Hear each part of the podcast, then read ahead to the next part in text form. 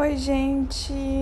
Voltei para mais um episódio e hoje, mais uma vez, sigo numa semana que eu estou zero criativa, eu não consigo produzir nada, minha cabeça tá travada.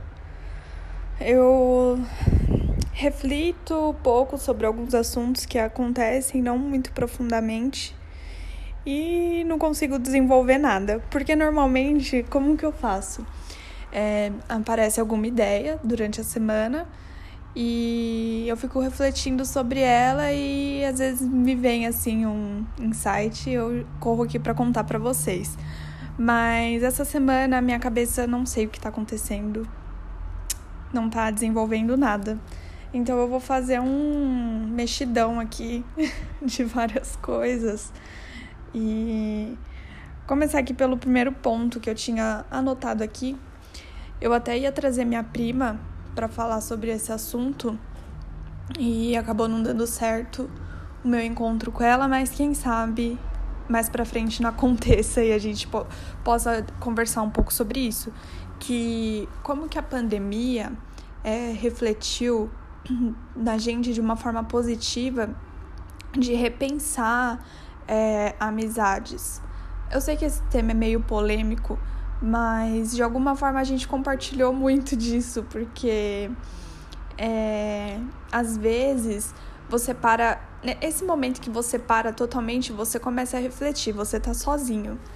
E aí você começa a perceber coisas que não são legais, é, atitudes que não condizem mais assim com a sua realidade, porque querendo ou não, esse momento de reflexão que você fica é, sozinho, você começa a se interiorizar, você começa a olhar mais para você, você acaba é, se encontrando e vendo coisas que não eram legais para você. Eu mesmo, por exemplo, às vezes lembro de lugares onde eu fui, é, de pessoas que eu convivia e aquilo me faz mal, sabe? De pensar, nossa, como eu pude é, fazer isso comigo, sabe? Me prejudicar, tentar forçar ser algo que eu não era só para poder estar tá ali junto, sabe? E e ela compartilhou muito isso comigo. Ela. Eu tinha que trazer ela aqui para conversar a respeito disso. Mas você começa a perceber algumas coisas e você fala: bom, não é isso que eu quero para minha vida, né? E eu acabei, assim, até fazendo um balanço, né? De ver é, essas questões mesmo, de me submeter a certas coisas que hoje eu vejo como uma coisa ruim para alimentar a minha alma, né? E que eu acho que com isso também me ajudou muito a perceber assim, olha, você não precisa disso. Você tá aqui é, e você tá bem, tá sozinha, entre aspas, e você tá bem, sabe? Você não precisa ficar se submetendo a isso. E é engraçado que eu tava até conversando com a minha irmã, é, questões dessa. dos dilemas das redes, né? Que saiu um documentário e tal.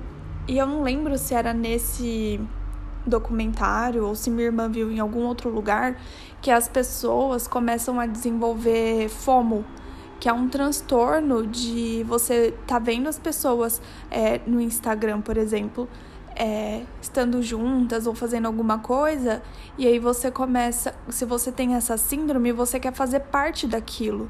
Então, de alguma forma, eu vejo que o Instagram por um lado, é uma coisa que pode te prejudicar no seu desenvolvimento, né? Porque você começa a ver que todo mundo tá fazendo uma coisa e isso te influencia a fazer também, né? Só que quando você para para refletir, nem sempre o que a massa tá fazendo é o certo. E aí, eu, agora há pouco eu tava pensando assim, nossa, gente, parece que a minha vida é um eu vivo remando contra a maré. E eu tirei isso também porque eu tô lendo o livro do Amir Klink. E também é uma pessoa incrível. É um pouco doido, assim, né? Desculpa, Amir, mas. É... E, e o, pra quem não conhece, o Amir Klink é um brasileiro. Ele. Como que eu posso falar? Ele anda com diversos barcos. Eu não sei se ele é velejador, eu não sei. Mas ele foi, o, se eu não me engano, ele foi o primeiro brasileiro e o único. Vamos manter o primeiro, eu não tenho certeza. Mas que fez uma travessia pelo Atlântico e ele veio ele veio do da África até Salvador remando. Vocês têm noção disso? Gente, eu fico eu fico maravilhada com essas questões de pessoas que colocam uma coisa na cabeça e decidem que vão fazer aquilo e ponto e acabou. É, muitas pessoas desencorajaram ele, né, a fazer essa travessia porque era muito perigosa, muito arriscada. Imaginei um barquinho a remo, gente. Eu fui procurar na internet a foto do barquinho dele, um barquinho minúsculo.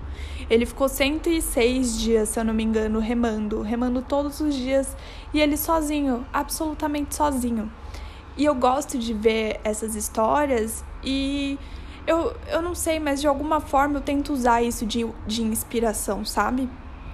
Por mais que eu nunca vá fazer uma travessia dessa, né? Até porque, gente, se eu ando em um barquinho, em uma lancha, aquele balanço já mexe comigo. Eu, às vezes, eu nem tô passando mal, mas a minha cabeça começa a falar que eu tô.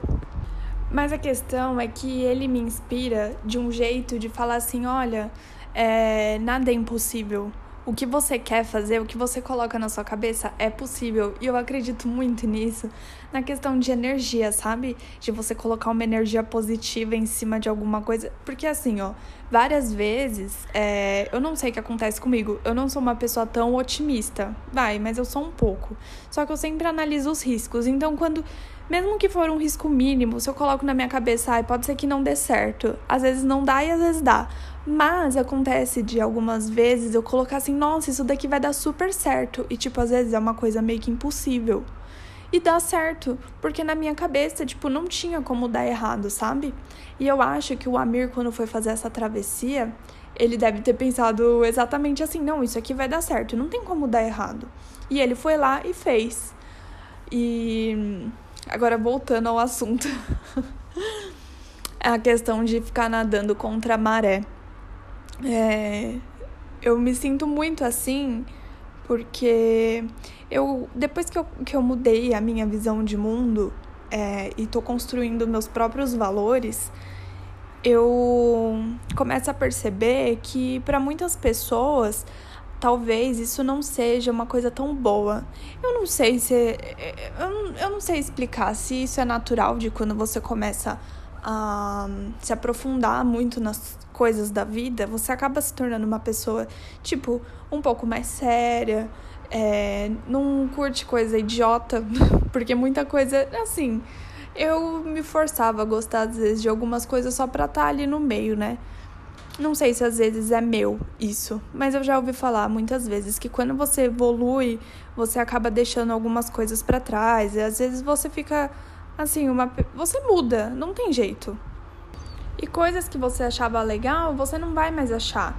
Então, consequentemente, você acaba mudando o seu meio ali. Você não consegue mais conviver com, as pessoas que você conviviam, porque já não faz mais sentido. A não ser que essas pessoas tenham os mesmos, os mesmos objetivos, talvez, que você de evoluir, ainda assim consegue, com, você consegue dar certo ali no meio, sabe? Mas é ruim quando você começa a perceber que às vezes você fazer uma coisa ruim e que talvez a massa não veja isso como uma coisa ruim, mas você que tá por fora consegue enxergar isso só para não só tipo para não participar daquilo, você consegue ver que é uma coisa ruim e as pessoas estão aplaudindo aquilo e você tentar falar para você, não, isso daqui é errado. Às vezes é difícil você conseguir entender essa situação de você explicar para o seu subconsciente, para o seu ego, talvez. E aí você tem que lutar com isso, sabe? E aí essa luta que eu fico comigo mesma de falar assim, olha, você não tem que se importar que estão aplaudindo aquilo que é errado, que tem pessoas que estão do lado de pessoas erradas, mas você tem que entender que não é isso que você quer para você e assim, como eu sempre falo, é o que é o que você vai levar com você? Porque eu acredito muito que tudo que a gente aprende aqui, tudo que a gente evolui como ser humano, evolui o seu espírito, é, você vai levar para depois daqui. Eu acredito muito nisso. Que a gente está passando aqui por um aprendizado que muitas vezes ninguém pode impor para você o aprendizado. Você tem que buscar por ele. E isso é o que vai fazer você evoluir e te levar a outros patamares. E é engraçado que eu vejo muito assim, que se você não evolui, você pode acabar reencarnando aqui de novo. E você tem que passar por tudo isso, porque você não tá aprendendo. Então, assim, para pra pensar comigo. O que, é, o que a maioria das pessoas estão vibrando é difícil sair daquilo, né? Porque às vezes a pessoa já, já reencarnou diversas vezes e continua aqui, nessa mesma vibração. Então eu acredito que quando você muda a vibração, você consegue sair desse ciclo vicioso, sabe? E aí isso é o que me motiva a evoluir e não me importar é, de estar tá fazendo parte ou não, ou de que ninguém tá vendo o que você tá fazendo, ou que ninguém se importa, sabe? E eu acho que era isso que eu tinha para falar. Fiz um mexidão aqui, discorri aqui sobre alguns pontos que eu fiquei pensando essa semana. Falei um pouco do Amir Klink também, que é uma pessoa que eu tô achando incrível. E tentem buscar alguma coisa a respeito dele que é bem legal. É, então era isso, gente. Hoje, essa semana, não tô muito legalzinha é, da cabeça. Ela não tá desenvolvendo tanto, mas acho que esse episódio ficou legal, né? Espero que não me abandonem depois disso, porque eu tô tentando dar o meu melhor aqui, hein? Então, um beijo, gente. Até terça que vem. Fiquem com Deus.